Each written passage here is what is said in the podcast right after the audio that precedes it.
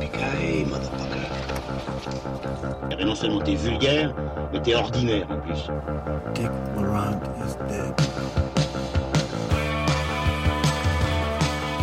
Bonjour, bonsoir à toutes et à tous, chères auditrices et chers auditeurs, et bienvenue dans ce nouveau numéro de Transmission, le podcast, le podcast cinéphile qui fait le grand écart entre cinéma d'auteur et pop culture. Et bien aujourd'hui, justement, on a un beau grand écart entre cinéma d'auteur et pop culture, puisque nous allons parler aujourd'hui de Marco Bellocchio et de son film L'Enlèvement. On va parler également de Bradley Cooper et de son film Maestro, et on finira aussi par euh, Silent Night, donc le film de John Woo. L'inattendu film de John Woo. On avait inscrit un petit peu comme tête de gondole à ce programme le film euh, La Société des Neiges, Society of the Snow, de Juan Antonio Bayona, qui est sorti depuis deux jours euh, sur les écrans en Belgique, mais sur tellement peu d'écrans, Trois écrans. trois écrans sur toute la Belgique, que nous n'avons finalement pas pu le voir puisqu'on espérait quand même une sortie bruxelloise mais ça n'a pas été le cas donc euh, voilà on n'a pas notre tête de gondole C'est parce que t'as pas eu le courage de te taper deux heures de caisse hier soir pour aller le voir. oui voilà euh, Tu le, tenu compagnie.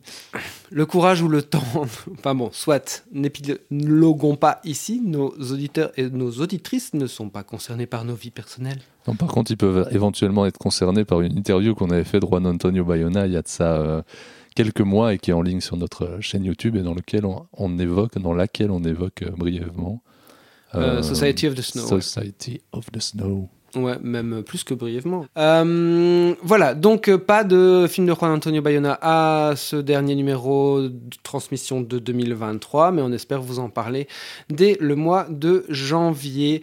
Euh, vous les avez entendus, ils sont là, ils sont beaux, ils sont suaves. Euh, bonjour Manuelas, comment vas-tu? Très bien, Olivier. Eh bien, je vais bien aussi, merci de m'en soucier, mais de t'en soucier, mais j'ai Il t'a pas demandé, hein je... Ouais, c'est ça.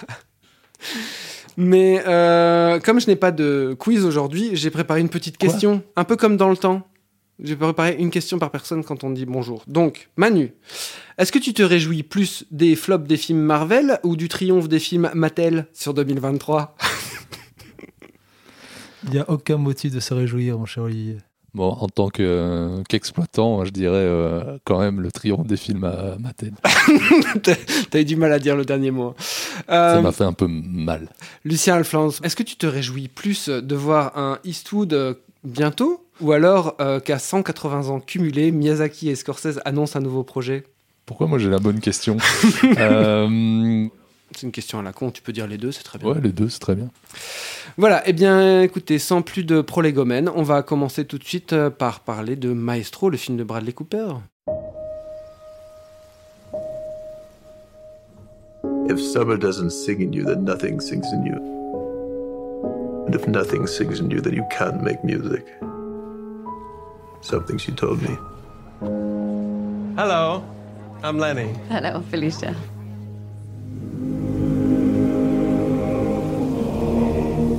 So beautiful. Tell me about Oh, she's wonderful. She's a lovely girl.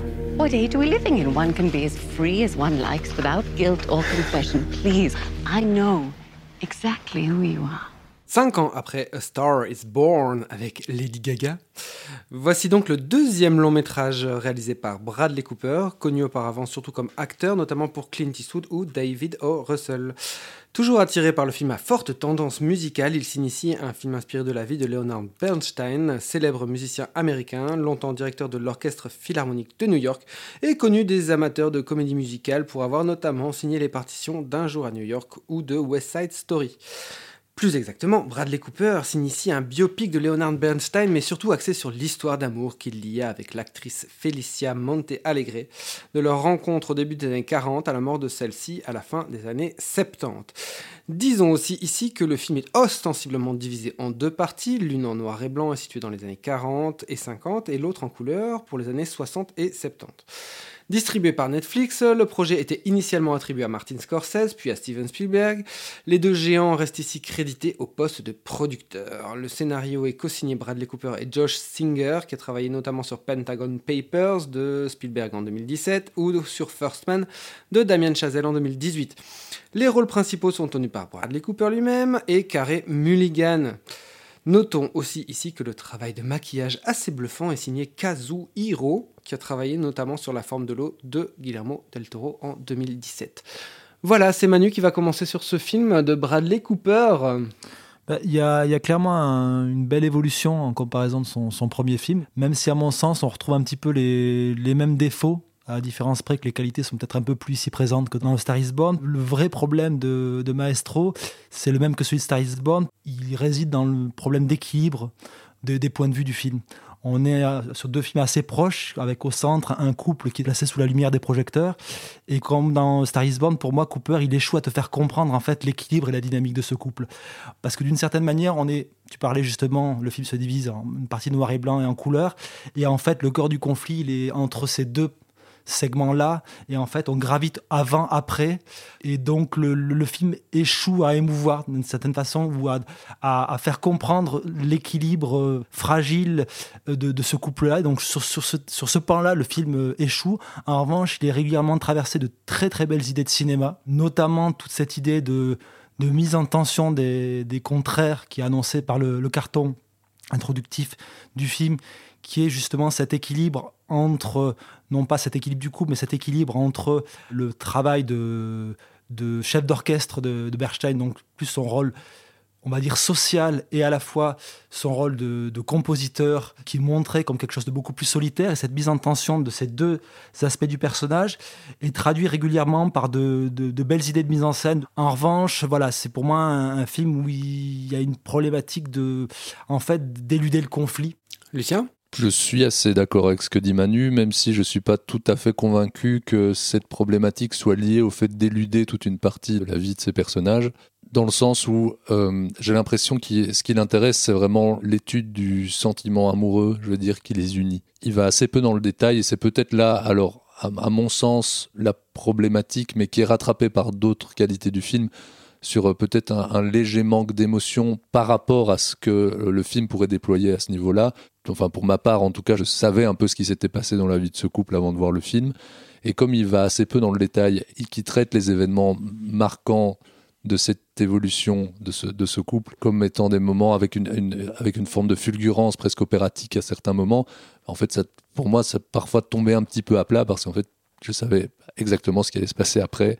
Voilà, maintenant, comme tu dis, je trouve qu'il y a des, il y a des vraies qualités de mise en scène, des vraies qualités de cinéma qu'on pouvait déjà entreapercevoir dans le, dans le précédent, mais là elles sont vraiment assises. Je trouve qu'il il gère très bien la dynamique interne de ses plans, il, gère très bien la durée, les plans fixes, tout ça. Il fait, il fait ça vraiment très très bien.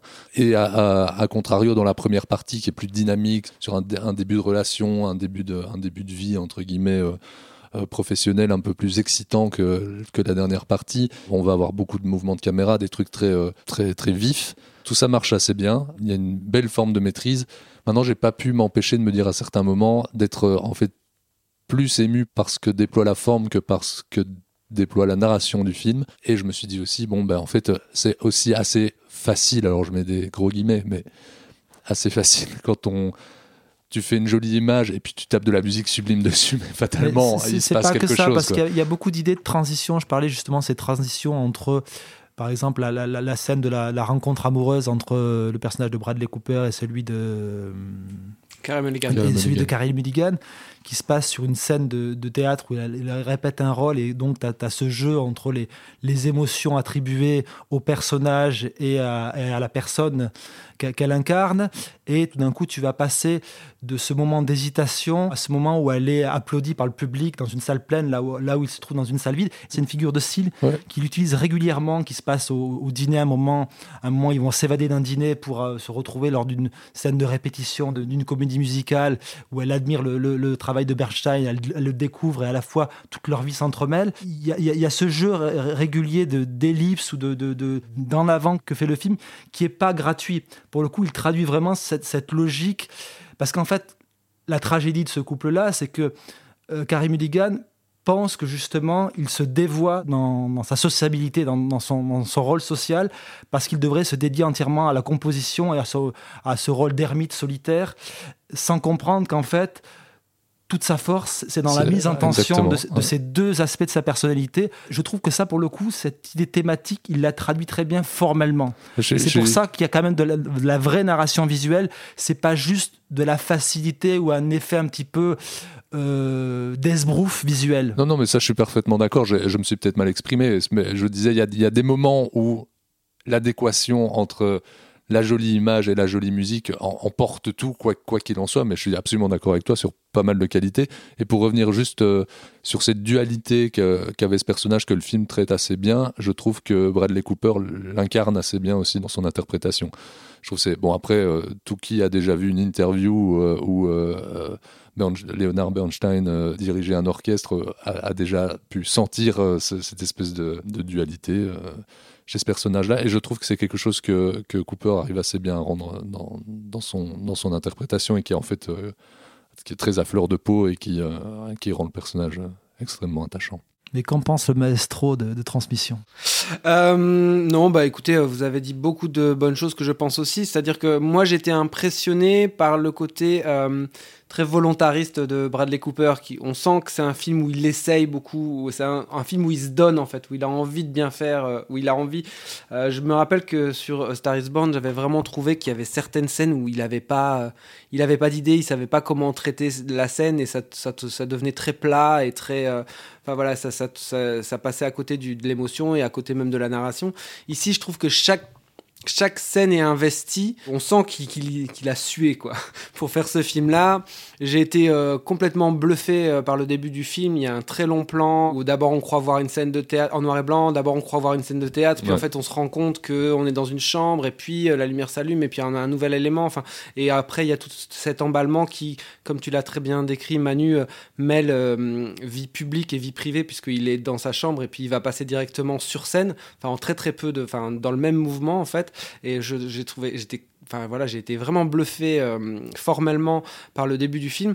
Après le problème, euh, selon moi, mais bon, vous l'avez déjà exprimé, je ne vais faire quelque part que vous paraphraser, mais euh, c'est que je trouve qu'il a du mal à poser ses enjeux, alors que vraiment ce qui l'intéresse, l'axe mélodramatique, c'est ce qui l'intéresse le plus, et je trouve qu'il a du mal à poser les enjeux autour du couple, et il a du mal à, nous faire euh, vibrer euh, enfin nous mettre sur les rails des émotions qui guident ce couple. En fait, je trouve qu'on passe régulièrement à côté parce que on est un peu, on tourne un peu autour, mais finalement on, on les saisit pas très bien. Je trouve qu'il a du mal en fait à, hum, voilà, à, à saisir les enjeux de cette relation, et du coup on passe un peu à côté, et je trouve que c'est vraiment dommage. Après, j'ai été quand même assez séduit par le jeu des deux comédiens que je trouve vraiment très investi. euh, et il y a un truc aussi qui m'a intéressé dans le film, c'est que je voyais beaucoup de de pas de référence mais comme euh, toute cette partie en noir et blanc je voyais un hommage quand même euh, assez souvent au cinéma des années 40 il y a eu un plan qui m'a fait penser très fortement à la féline mais je me demande si c'était fait exprès ou pas. Et la deuxième partie on est carrément beaucoup plus dans le cinéma des années 70 et on pense très fort à, à parce qu'il va faire des très longs plans euh, sur des, cou- des couples qui se déchirent. Voilà il y a un plan notamment qui est assez ostensible de nouveau. C'est une mise en scène qui vraiment qui se voit. Il y a une dispute de couple dans un appartement new-yorkais il y a une ombre qui est jetée un moment sur le sur le- l'intérieur de, de la pièce parce qu'il y a un énorme Snoopy euh, gon- gonflable qui passe euh, devant les devant les fenêtres J'ai plus, pensé- à Douglas Sir que, que Cassavetes pour le coup. Ouais, mais moi j'ai pu penser à Woody Allen, à, à Tarkovsky, et euh, mais Cassavetes, je vois ce que tu veux dire, d'autant plus que je trouve que Bradley Cooper grimé en Bernstein a une certaine ressemblance physique avec Cassavetes. Donc euh, voilà, je trouve que c'était c'est un film qui, qui est constamment intéressant, même si euh, de nouveau voilà le, le cœur émotionnel du, du film on passe un peu à côté. Il y a cette volonté aussi que j'ai trouvé assez louable. Tu, tu disais c'est des longs plans, enfin des plans fixes. C'est pas vraiment spécialement des, des plans fixes, mais c'est des longs plans en fait. Il essaye vraiment de d'aller euh, d'aller chercher un peu la performance, Ouais, la scène mais- en performance comme ça qui, qui l'étire beaucoup le, Il y a quand même Le- pas mal de plans fixes assez marquants.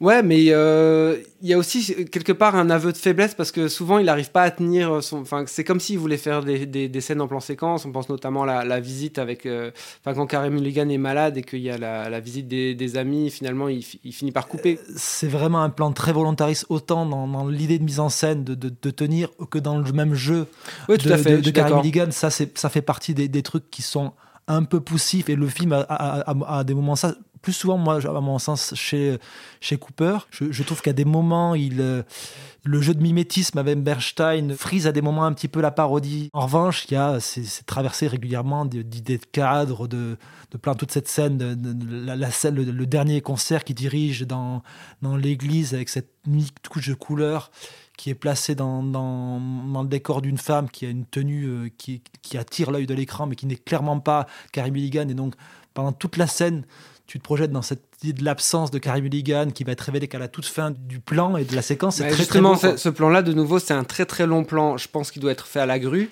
mais il est coupé de nouveau. En fait, quelque part, j'ai l'impression qu'il a voulu être dans une logique de plan séquence et finalement, il s'est rendu compte que, il, euh, sans doute peut-être au montage, qu'il n'y arrivait pas et donc finalement, il, a, il, a, il en a fait deux. Enfin, il y a, il y a un Enfin, truc ça, comme re- ça. Ça reste, ça ça reste impressionnant. hein. très très belle. hein. Oui, tout à fait, avec ce dévoilement à la toute fin du, du mouvement, du fait que Carrie Mulligan soit là, en effet. euh. et alors qu'elle est, elle est de là pendant tout le reste de la séquence, puisqu'il y a cette note de couleur qui est dans l'assistance, qui rappelle son absence. Moi, moi je, ça me gêne pas en fait qu'il coupe ce, ce- ce plan séquence. Ouais, pour le coup, le plan séquence peut aussi être un, un outil de, de fainéant pour certains metteurs en scène. Donc non, moi c'est pas. Non, mais pas moi, ça me, ça me dérange pas, tu vois qu'il la coupe, mais ce que je veux dire, c'est que c'est de nouveau dans ce côté de mise en scène volontariste, quoi. Il y a une espèce de. Il y a une volonté de vouloir en mettre plein la gueule, et que. Voilà, mais euh, il n'y arrive Ouais. pas toujours. En fait, c'est quelque chose qui lui correspond, j'ai l'impression mieux. Euh, je connais pas du tout le- la genèse de ce projet-ci, euh, mais je crois savoir que son précédent était un projet qu'avait porté Eastwood à un moment, et je pense que c'est ce poids classique-là qui n'avait pas su, parce que je suis assez d'accord avec toi hein, dans ce que tu dis, je trouve que c'était un film un peu, un peu plat, le précédent, et je pense que bon, des, des cinéastes qui arrivent à, à- à- à porter le, le classicisme à la Eastwood, je vais dire, à un tel niveau d'exigence et de perfection, ils sont très très rares. Euh, Bradley Cooper en n'avait pas été capable, et ici, il tente beaucoup plus de choses. Je pense que cette liberté-là euh, lui correspond mieux. Alors, est-ce que ça correspond mieux à son sujet ou à Bradley Cooper en tant que cinéaste? Euh, J'en sais rien. Le fait est que... euh, Peut-être tout de- simplement que le succès quoi, commercial Ouais, de, peut-être lui a, de lui a Star is Born lui a offert une légitimité qu'il n'avait peut-être pas ou qu'il avait peut-être du mal à assumer en tant que euh, réalisateur sur son premier film, j'en sais rien, hein, mais euh, c'est peu, ça, ça tient peut-être de ça. hein. Très bien, messieurs, merci. Mais je pense qu'on est relativement d'accord sur ce, sur ce bel essai de Bradley Cooper, et puis on attendra, on ira voir le troisième film en tout cas. Ouais, parce que moi j'y allais quand même plutôt à reculant en- dans, dans l'idée d'une brouette à Oscar, euh, quand même bien formatée pour ça. Et j'étais agréablement surpris et dès le début, parce que dès le début, tu es saisi par des, des vraies idées de cinéma. quoi. Ça fait quand même deux films euh, plutôt intéressants cette année sur des chefs d'orchestre. Il n'y en a pas tant que ça. Bah, surtout avec euh, Leonard Bernstein dans les deux. C'est juste, hein, j'avais complètement oublié que Lenny faisait une petite apparition dans Tar. Dans Tar. Très bien, eh bien écoutez, passons au film suivant, l'enlèvement de Marco Bellocchio. Mi toglieranno la testa, papà. Ti faranno niente. Si può perdere tutto, ma non un'anima che Cristo ha conquistato con il suo sangue. Questo creerà nuove tensioni. Io sono il Papa. Solo a Dio devo rispondere. La storia è andata su tutti i giornali. Ha fatto il giro del mondo, è arrivata fino in America. Suo figlio non è più ebreo, signora, è cristiano. Che figlio è?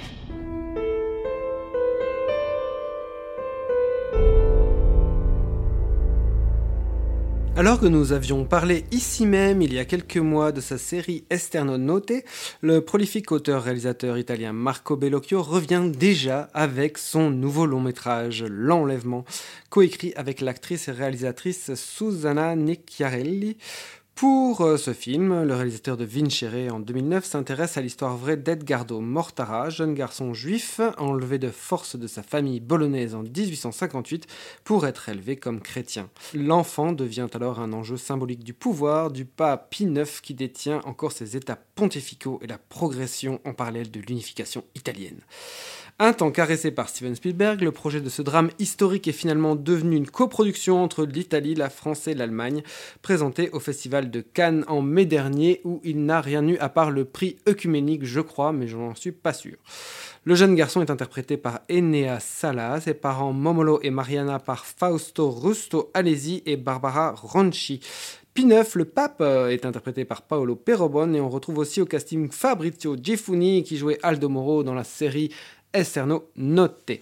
Alors, c'est moi qui vais commencer sur ce film de Marco Bellocchio. Donc, euh, alors, c'est un film qui est très, euh, enfin voilà, que j'ai suivi avec beaucoup de plaisir, mais qui a peut-être, euh, qui souffre peut-être des mêmes écueils que le film de Bradley Cooper. C'est-à-dire que je trouve que c'est un film qui peine à cerner ses enjeux, qui très vite en fait euh, s'éparpille et on ne sait pas très bien qu'est-ce qui intéresse vraiment Monsieur Bellocchio dans, dans cette histoire.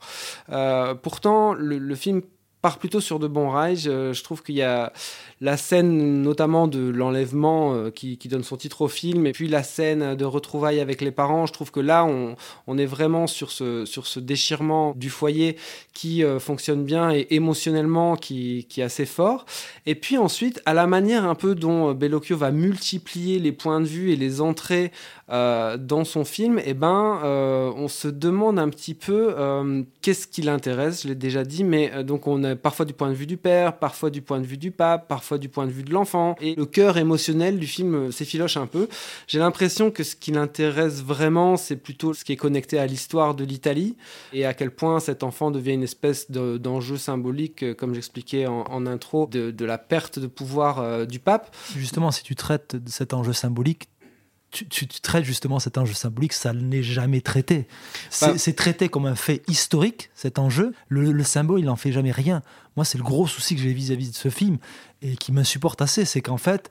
Euh, oh là là, il est chaud, il est chaud. Quand, quand, quand tu t'empares d'une histoire aussi fascinante que ça, aussi porteuse d'enjeux à la fois métaphysiques, symboliques, etc., t'en fais quelque chose. Tu tournes pas autour en essayant d'égrener un peu tous les points de vue politiques, historiques. je ne comprends pas euh, l'intérêt que, porte Bellocchio à ce, film-là. J'ai l'impression de voir un, beau livre d'histoire, de belles images, mais jamais incarné. Je ne ressens jamais le, vertige existentiel de, ce gamin, qui est quand même cette idée de qui on est. Est-ce que ça vient de notre famille d'origine, d'où l'on est né, où on a grandi? Ça, ce n'est jamais traduit. Ça devrait être le cœur du film. Il n'en fait absolument rien. Alors le film est fascinant parce que l'histoire l'est, mais en fait, il, il ne reproduit jamais par, le cinéma, par la mise en scène. Pour moi, c'est un film creux complètement creux et qui m'énerve un petit peu. Je suis peut-être d'autant plus énervé parce que pour le coup, après avoir vu le, film de Bayona hier, là pour le coup, tu vois un cinéaste qui comprend les enjeux et la fascination peut, peut engendrer euh, une telle histoire. Euh, là pour moi, c'est scolaire à crever quoi. Euh, non, mais c'est vrai que c'est quelque chose qu'on a déjà un peu reproché avec toutes les, limites que peut avoir un, tel reproche sur un travail que je trouve quand même euh, très convenable. Qu'on avait reproché à sa série sur Arte, c'était d'essayer d'adopter un peu euh, tout un tas de points de vue et au final que nous, en tant que spectateurs, on s'y perd un peu. C'est vrai que je retrouve un peu cet écueil-là dans, dans, dans Rapito, où en effet, au final, je me dis, à part démontrer une énième fois quelque chose qu'il a déjà pas mal fait dans son cinéma, et, et mieux à mon sens, et puis qu'on sait sur la, je veux dire, la, la, collusion, je sais pas si on peut, euh, enfin en tout cas les rapports euh, extrêmement étroit entre l'histoire de l'Italie, l'histoire euh, étatique du pays et euh, la religion catholique. Je vois pas exactement ce qu'il veut me raconter avec ce film-là. Et en effet, hormis quelques lancers lyriques qui arrivent et qui sont toujours à nouveau, euh, pour, faire un pont avec ce qu'on disait plus tôt, portés par des, élans musicaux extrêmement intenses, extrêmement opératiques, le film se veut à certains moments d'avoir des élans opératiques qui fonctionnent parce qu'il y a, quand même un savoir-faire, une qualité, ne serait-ce que plastique, de cadrage, de lumière et puis de, et puis de, de, tension musicale dans un plan, euh, ça, peut marcher, mais euh, il est pour vrai moi, que... ça, ça, devient, c'est quand même de l'enluminure, c'est illustratif, c'est du métier. Mais pour moi, il n'y a, y a pas de narration en fait derrière. Il y, a, y a un manque de traitement du ressenti, de l'intériorité de ce personnage, qui est le personnage qu'on suit tout au long du film, qu'on voit grandir. Il y a, a, y a, un manque à ce niveau-là. Maintenant, je trouve quand même qu'il y a il y, a de la, belle ouvrage derrière. Je trouve les, acteurs plutôt, euh, plutôt très bien de manière générale, particulièrement la mère. Euh, enfin bon, voilà. Donc c'est un, film auquel j'ai peu à reprocher, sinon ce manque, ce manque d'incarnation autour de ce personnage. qui disparaît comme ça du récit, le père qui disparaît du récit, qui ne facilite pas l'ancrage euh, émotionnel de, du, du, film, d'autant plus quand, à la toute fin du film, alors que tu n'as jamais vu le questionnement de ce gamin vis-à-vis -vis de cette autorité du, du pape, etc. Donc cette idée de comment il va se convertir jusqu'au point de vouloir convertir sa mère sur son lit de mort, alors que la scène d'av- d'avant, lors des funérailles du, du pape, tout d'un coup tu sens une colère qui rejaillit que tu n'as jamais vu de tout le film qui, qui apparaît comme il y a une juxtaposition Mais- de séquence à séquence qui est vraiment problématique parce que y a- il y a- ce n'est jamais travaillé du point de vue intérieur de ce personnage-là. C'est- vrai que pour moi, les seuls, comme je disais, les seuls moments où j'ai pu être un peu pris par une, une certaine forme d'émotion devant le film sont ou en effet liés à à nouveau une pure plastique et une pure euh, musicalité, je vais dire, ou alors en début de film, parce qu'en fait tu projettes euh, de, de toi en regardant le film et que c'est vrai que l'enlèvement d'un enfant à ses parents, c'est rude à regarder et que ça, ça laisse pas insensible.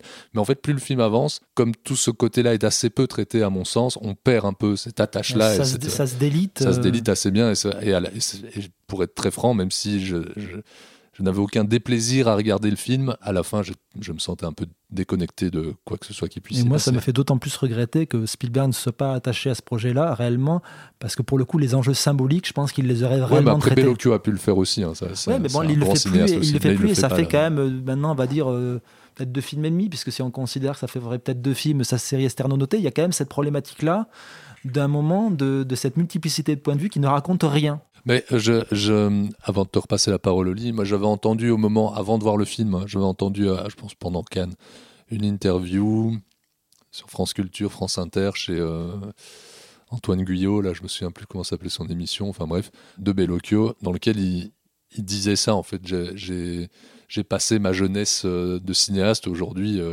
je, je, m'intéresse à l'histoire et c'est c'est clairement ce qu'il a envie de mettre en place. Voilà, moi c'est pas ce qui me plaît le plus dans son cinéma. Now, if any of you sons of bitches got anything else to say, now's the fucking time! Merci Oren. Euh, je n'ai On pas. a été rapito sur le film. Bien, on va passer maintenant après cette sublime blague au film de John Woo, Silent Night.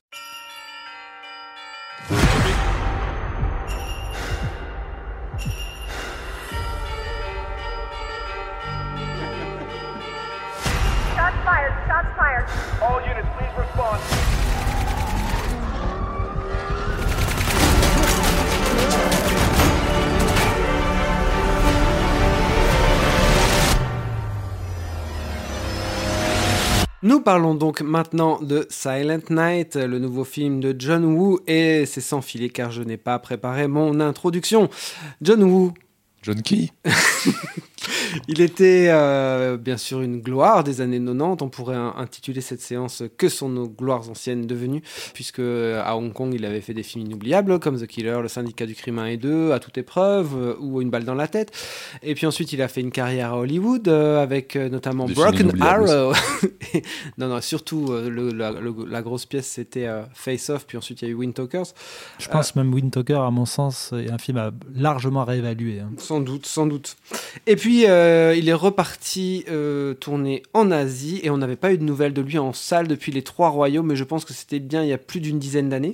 Depuis, il a Ouais, fait. C'était en 2008, hein, donc. euh, Merci Manu qui a Internet, le World Wide Web, qui l'aide devant lui. C'est de tête. hein. et ensuite, euh, il y a eu euh, deux projets euh, chinois, mais qui n'ont pas trouvé chemin jusqu'aux salles hexagonales ou en Belgique, n'est-ce pas? Donc ici, il revient avec un film américain euh, étrange, euh, une espèce de film qui a été euh, coproduit par l'acteur principal qui s'appelle euh, Joel Kinnaman, qui jouait notamment dans Sons of Philadelphia que vous aviez chroniqué ici, je pense. Et puis euh, donc c'est quoi l'histoire? C'est l'histoire d'un mec euh, qui vit dans une ville qui est en proie à une guerre des gangs extrêmement tenace. Et un jour, son fils, qui doit avoir 5-6 ans, est tué par une balle perdue. Et lui-même, euh, alors qu'il essaye de, de rattraper les, les- les tueurs, euh, se retrouve avec une balle dans la trachée, dans la gorge, et ensuite euh, il est donc muet pour le reste du film, et le reste du film est quasiment dépourvu de dialogue. Et donc euh, ensuite, après, euh, il va en gros partir pour buter tous les méchants qui ont tué son fils. En gros, c'est ça, non? C'est ça. Lucien, tu commences sur le film? Alors je commence sur le film et j'ai très peu à dire sur le film. Mais euh, je vais citer un, un collègue, et néanmoins ami et grand penseur. Scénaristiquement, ça fait l'effet d'un massage au gros sel. Non, vraiment, c'est c'est particulièrement mal écrit. Enfin, vraiment, il y a des trucs qui, piquent un peu. Euh, c'est à se demander pourquoi ce film-là sort en salle euh, plutôt que n'importe quelle autre euh, production euh, à travers le monde? Pourquoi ce, film-là est produit en fait À quel moment hein? Peut-être que en fait je connaissais pas trop cet acteur. Je, je pense qui qu'il y a aussi, pas un très bon acteur. À mon, sens, il y a aussi plein de contraintes de prod. hein. Tu sens typiquement le personnage du flic qui pourrait complètement être enlevé. c'est un personnage joué, joué ubuesque. par Kid Cudi. Alors, c'est pas très dommageable puisqu'il apparaît que 5 minutes à l'écran. Et Moi j'aime bien Kid Cudi, mais il joue pas très bien non plus. T'as l'impression que c'est un peu une vieille contrainte de prod de foutre un rappeur dans, dans, dans- dans Ouais, le film la manière de, que à vous de le traiter, c'est de pas le traiter. Bah, bon, lui-même a c'est- pas l'air de savoir ce qu'il fout là, hein, clairement. Euh, par contre, il y a quand même, euh, même si euh, on, on- c'est difficilement comparable avec, euh, avec, enfin voilà, à partir du moment où on compare le film à- aux grandes œuvres de John Woo, bon ben, je pense que le film est- tient la route sur aucun point. Mais quand on n'a plus vu de film de John Woo en salle depuis très très longtemps et qu'on voit euh, l'état de pas mal de, de- de- du cinéma du d'action cinéma contemporain. d'action de manière générale euh, contemporain, on peut quand même que reconnaître qu'il y a un savoir-faire, euh, ne serait-ce que dans, le, que dans le découpage, il y a une inventivité, il y a quelque chose qu'on on a presque perdu l'habitude de voir en salle. Ça fait peu de choses pour un film qui est quand même pas hyper réjouissant, mais voilà, ça existe et, euh, et finalement, euh, j'étais pas mécontent en sortant de la salle, même si Dieu sait que le film a des problèmes. Ouais, moi, moi, je, moi, j'étais très content de le voir en salle. Après, euh, au-delà de l'é- l'écueil des, cinq premières minutes qui sont quand même très très compliquées avec une scène d'action qui est à la limite de l'autoparodie de ce que peut faire John Woo en termes de ralenti, assez lisible à mon sens en plus comme, euh, comme séquence. Euh, on, avait parlé, on a parlé du, rôle totalement accessoire de, de Kid Cudi, une scène au milieu de gunfight, euh, au moins en pleine guerre des gangs qui fait vraiment très chipouille. Moi, après, quand même, cette contrainte de, de raconter un film sans dialogue, euh, je trouve qu'il dépasse quand même le high concept qu'on aurait pu attendre de ce genre de, de- de production parce que c'est quand même Un la peu grosse, inventif, diffé- la mais grosse qu'est-ce différence. qui joue mal? Ouais, moi je suis pas, moi je, moi je trouve qu'il tient plutôt bien le film. On plaisantait avec euh, Olivier. euh, et Olivier aurait bien vu Gérard Butler dans le film. Je trouve qu'il est quand même un peu au-dessus, qui demande. Moi, moi ça, me- moi ça, ça me gêne pas, d'autant plus que je trouve que il y a, il y a- il y a quelque chose. Tu parlais d'effectivement, John Woo prend le, le cinéma d'action euh, dans l'état dans lequel il est euh, actuellement et il se fond un petit peu dans, dans ce moule-là, qui est celui des, des John Wick ou des, de, toute cette, ces, toutes ces productions euh, générées par l'équipe de, de- de- des cascadeurs. euh, De David Leach. Ouais, de David Leach et consorts, les Sam Grève qui font les extractions, etc. Tout ce cinéma d'action tel qu'il est aujourd'hui, je trouve qu'à la différence de tous ces réalisateurs-là, t'as un mec petit un qui est quand même un, un, un conteur, qui est un mec qui croit malgré tout à ce qu'il ce qu'il filme. Parce que moi, euh, au-delà même des scènes d'action, je trouve que toute la relation de couple, de raconter de manière sil- silencieuse, l'étiolement de ce couple-là, il est super bien raconté. Donc moi, ça me fait plaisir parce que je vois un mec qui, malgré tout, dans le marasme qu'est ce scénario-là, il essaye de dégager des lignes de, de tension et de, de raconter son histoire. Moi, je ne questionne pas du tout euh, Ouais, il- l'engagement de, de, de Wu parce que pour moi, c'est quelqu'un qui, euh, on, on lui peut lui reprocher son, son côté fleur bleue, sa sentimentalité, etc. Mais c'est quelqu'un qui croit à ce qu'il filme. Non, non, mais je C'est ça qui fait la grosse, grosse différence. Donc déjà, bon, il y a ces scènes, entre guillemets, on va dire, intimistes, je trouve qu'ils fonctionnent très bien dans la manière dont il dépeint ce- Je trouve en plus l'actrice est vraiment, vraiment bien, la- la- l'actrice qui joue la femme de, de Kinnaman. Et dans les scènes d'action, moi, j'ai l'impression... Genou, il a eu, euh, on parle beaucoup là, je, je voyais sur internet beaucoup de gens qui parlent de la déchéance de John Woo, de la tristesse de le voir euh, sur un, sur ce type de production. Faut pas oublier que John Woo, il a connu euh, mille et une vies, j'ai envie de dire. Il a, Mhm. avant d'être le grand cinéaste euh, reconnu en enchaînant cinq chefs-d'œuvre en cinq années à partir du syndicat du crime, il a eu toute une carrière du roi de la comédie cantonaise au- auparavant. Il a tout reconstruit à Hollywood en faisant deux grands films après qui ont été Volteface et Wind Talker. Il reconstruit en revenant en Chine. Et là, il, re- il repart à nouveau. Il refait ses, refait ses gammes à plus de 70, euh, 77 ans. Et ce qui m'intéresse, c'est qu'en fait, j'ai l'impression qu'il cherche aussi à gober beaucoup d'effets de style qu'on accole qu'on demande un peu trop en fait à son cinéma ces, ces envolées lyriques les euh, tous ces ralentis ces colombes cette iconisation à outrance etc et d'une certaine manière il essaye de s'en détacher il y a un aspect beaucoup plus beaucoup plus noir beaucoup plus sale etc qui, Il met quand même un petit qui- perroquet à un moment. Ouais, il met une perruque, une, Une perruche perruche. à la place des, oui, des mais, colombes. mais, en- mais en, en fait, il le salit. Tu, tu- Ouais, tu non, mais sens je- qu'il a, il a, il a cette volonté de, parce qu'il raconte, il ne, ne peut pas aller vers cette même iconisation, à mon sens. C'est assez in- intéressant de voir deux films de, qu'on, voit de manière assez proche, qui font tous les deux des références euh, à Michael Winner. On avait The Killer qui faisait référence à The Mechanic de Michael Winner dans sa scène d'intro. Là, tu as une référence explicite à, au justicier dans la ville, parce que ben, la première fois qu'il passe à l'acte, quand même, le personnage ben, vomit. C'est un truc qui était quelque chose qui était très marquant dans Justicier dans la ville de Michael Winner. Moi, je trouve intéressant de le, le voir travailler dans ce cadre du film d'action contemporain et de voir en fait pourquoi ce, ce- ce cinéma-là ne m'intéresse plus et comment quand Ouais. il, est, il est récupéré par un vrai cinéaste avec toutes les scories que peut porter le, le- le- le projet. Ben, moi, je trouve les, les fights dynamiques, je trouve régulièrement, justement, Non, il, il- casse, il casse ses plans séquences, il trouve des idées de montage, de raccord dans l'axe, de rendre chaque fois les, les choses beaucoup plus impactantes à chaque coupe. Et euh, ouais, ben, tu vois le métier du gars, en fait. Tu as, dit plusieurs choses intéressantes. Tu parles de- déjà de, de tu as parlé d'extraction et de plan séquence. Euh, en effet, c'est pour ne prendre qu'un exemple parmi d'autres euh, dans ce film-là.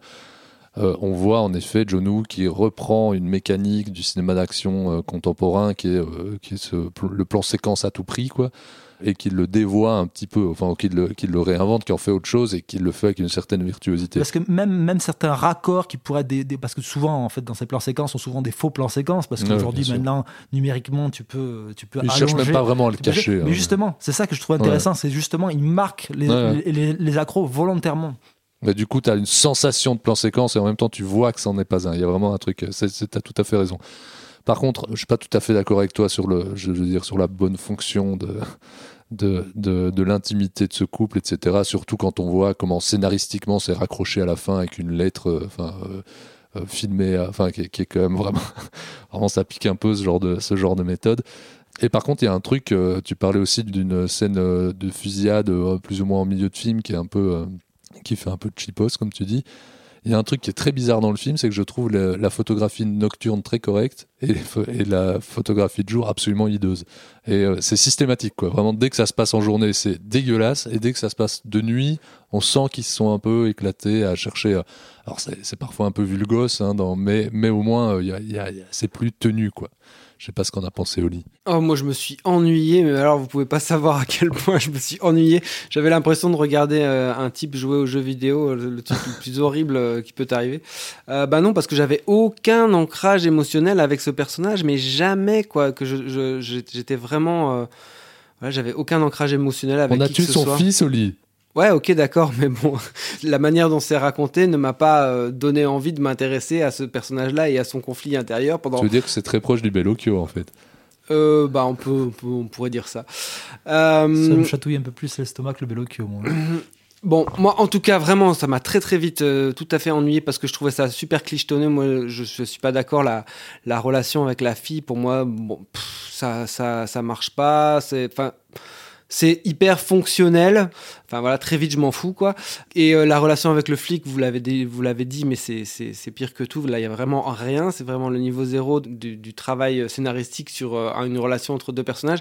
Et c'est d'autant plus dommageable que Là où on adorait aussi euh, John Woo il y a, enfin, il y a 30 ans maintenant, c'est euh, justement qu'il arrivait euh, si bien à transfigurer cette espèce d'amitié virile. euh, voilà, il y avait le côté très fleur bleue, très sincère et très, euh, et très premier degré qui fonctionnait à fond dans, dans ces films, enfin les, les films tardifs qu'il a fait à, Mais à faut, Hong faut se Kong. questionner aussi quand même de toujours vouloir demander à des cinéastes de refaire la même chose. Ah non, mais je lui j'aime demande bien- pas de refaire la même chose, mais j'aime s'il bien y a rien- parce que je le vois qu'il fait des sorties de côté. Je trouve qu'il qu'il qu'il fait entre guillemets pas forcément ce qu'on attend de lui. Après, euh, c'est vrai qu'au niveau de- des scènes d'action, elles sont bien découpées, elles sont lisibles et euh, elles mettent. Enfin, vous, vous avez apparemment euh, ce- cette culture de. Enfin, vous avez vu ces films qui sont en plan séquence à la John Wick, mais moi, je, je les ai pas vus. Mais euh, pour moi, ça, ça a changé. On le- les a vus, mais on n'en a pas la culture. mais euh, ça a changé. J'avais l'impression de, de voir une action lisible et qui n'était pas juste un empilement épileptique de gros plans. Moi, j'en étais plutôt resté, euh, resté là. Donc euh, voilà, en effet, ça fait plaisir, mais au bout de 10 minutes, euh, moi, enfin voilà, je m'ennuie, je m'ennuie, je m'ennuie, et euh, enfin voilà, je suis content que ça se termine, quoi. Un peu comme cette émission. Très bien. Rien à rajouter, messieurs? Euh, non, à, à juste arrêter d'enlever les enfants et de les tuer, franchement, c'est nul. Merci. Eh bien, je pense qu'on va passer au conseil et on va écouter Harry Callahan. Écoute, pourrieux. Pour moi, tu n'es qu'une merde de chien qui s'étale sur un trottoir. Et tu sais ce qu'on fait d'une merde de ce genre? On peut l'enlever soigneusement avec une pelle, on peut laisser la pluie et le vent la balayer, ou bien on peut l'écraser. Alors si tu veux un conseil d'ami, choisis bien l'endroit où on te chiera. Je pense que Manuela, c'est un bon conseil à nous faire aujourd'hui. Il y a deux films que j'aurais pu recommander, mais je pense qu'on en parlera en début d'année, qui est le, le dernier film Alexander Payne, qui revient en très, très grande forme après deux, deux films assez passables, qui étaient Nebraska et euh, Non-Sizing. Je pense qu'on en reparlera en tout début d'année, quand, quand, mes collègues l'auront vu. Tout comme le, ce qui à mon sens le meilleur film de 2023, qui est la, Société des Neiges, le, le, dernier film de Juan Antonio Bayona. Euh, mais bon, j'apprécierais justement qu'on en discute tous ensemble. Non, je vous conseillerais un, chouette docu, pas forcément dans la, forme, mais un, très beau docu sur le, la, cinéphilie euh, coréenne qui est The Yellow Door, le groupe de cinéphiles auquel participait euh, Bong Joon-ho avant le, début de sa carrière cinématographique. C'est un tout petit conseil, mais c'est vraiment un, film très, très sensible, très beau. On, on découvre les premiers courts-métrages, les premières images floues, shootées par Bong Joon-ho. C'est un, un, film très sensible sur le, sur le, début d'une passion euh, qui regroupe les gens, le, cinéma comme un, un, art de regrouper les, les gens autour d'une même passion. Et c'est euh, visible où ça? C'est visible sur une plateforme au N Vermillon. Très bien. Un peu comme Maestro Bradley Cooper. Euh, moi, un peu comme le Bayona aussi. Un peu comme le Bayona, mais pas encore. Pas encore. Il faut attendre quelques jours encore. Euh, moi, je vais vous parler de deux films parce que donc je suis allé, j'étais attiré et je suis allé voir euh, la sensation UK euh, How to Have Sex parce que je savais pas très bien comment on fait. non, donc si tu veux. de Molly Manning Walker, donc le film qui avait pris, eu le Grand Prix Un certain regard et je crois qu'il cartonne un peu partout, en tout cas au niveau des prix. Et euh, j'étais quand même euh, franchement déçu. Euh, donc c'est un film qui se passe en Grèce, sur en gros trois filles, trois anglaises qui ont 17-18 ans, qui passent leurs premières vacances toutes seules et qui, dont le programme est en gros de se saouler et de, de faire l'amour. Qui est, un pas un mauvais programme. Hein. Ce qui est pas un mauvais programme en soi, mais donc, mais ce qui est très très décevant dans le film, je trouve, c'est que le film sort en disant qu'il va être une espèce de, critique du, de la consommation de masse, du, euh, tourisme de masse aussi, euh, enfin de la société de consommation, du tourisme de masse, que ça va être aussi un truc super fort sur euh, la condition féminine, etc., etc. Et je trouve que ce film échoue à peu près sur tous ces plans-là. Parfois, le film essaye de rendre hommage, à de devenir un peu horrifique comme ça, mais avec des ficelles, mais qui sont grosses vraiment comme des bouts d'amarrage, quoi. Euh, vraiment, c'est énorme. Euh, les personnages sont souvent caricaturaux, souvent repoussoirs. Et finalement, ce n'est qu'un coming of age movie. Enfin, il peut y avoir des super bons coming of age movies, mais en fait, le film voudrait être beaucoup plus que ça. Mais je comprends vraiment pas l'emballement autour de ce film-là. D'autant plus que j'en profite pour euh, souligner que j'ai vu au festival Cinéma Med un film qui est tout à fait une forme de contre-champ ou de complément de ce film-là, puisque c'est aussi un film qui se passe sur les îles grecques et qui parle aussi du tourisme de masse, de manière à mon avis beaucoup plus intéressante et beaucoup plus profonde, et justement via l'étude très fine des personnages, et où là on s'intéresse plutôt à un personnage de gentille, organisatrice qui bosse dans un hôtel, euh, voilà, un genre de all-in. Et euh, là où on va avoir vraiment un, discours euh, vraiment beaucoup plus développé sur toute cette, cette, problématique, et enfin cette, plutôt cette thématique, et l'immense détresse et l'immense solitude qu'elle peut engendrer, et qui s'appelle Animal de Sofia Exarchou, un film grec. voilà, donc je, je, il sort fin janvier, je crois, en France. Donc je conseillerais beaucoup plus ce film-là que le film de Molly. Manning Walker. Est-ce que euh, moi qui aime énormément euh, Spring Breakers par exemple, je pourrais être intéressé par euh, How to Have Sex ou rien à voir? Alors je pense que tu ne pourrais absolument pas être intéressé par How to Have Sex parce que de, de, Spring Breakers il ne reprend que l'esthétique fluo parfois qui n'est pas ce que je préfère dans Spring Breakers. Voilà, et il n'y a absolument pas le, côté, euh, on va dire, euh, cette narration qui est très spéciale, ce rythme très spécial qu'il y a dans, Spring Breakers, ce que j'ai pas aimé non plus du tout. Hein, mais, euh, je me suis en a déjà parlé. Et le côté, enfin, il sortait une espèce de, de, poésie, un peu de, de, la manière dont lui regardait ce Spring Break. Il y avait une espèce de poésie un peu destroy, un peu postmoderne qui en sortait. là, il n'y a rien de tout ça, quoi. Ok. Eh bien, comme Lulu n'a pas de conseils aujourd'hui, il ne me reste plus qu'à vous remercier pour votre écoute et à vous rappeler que nous sommes euh, disponibles sur notre site web transmissionlepodcast.com, mais aussi sur les réseaux sociaux tels que Twitter, Facebook, Instagram. Euh, D'ailleurs, il n'y a plus Twitter maintenant, c'est X, mais nous sommes surtout sur Mastodon et maintenant sur Blue Sky, et aussi sur toutes les applis de podcast, Apple Podcast, Podcast Addict, PodCloud, Spotify, iTunes, YouTube.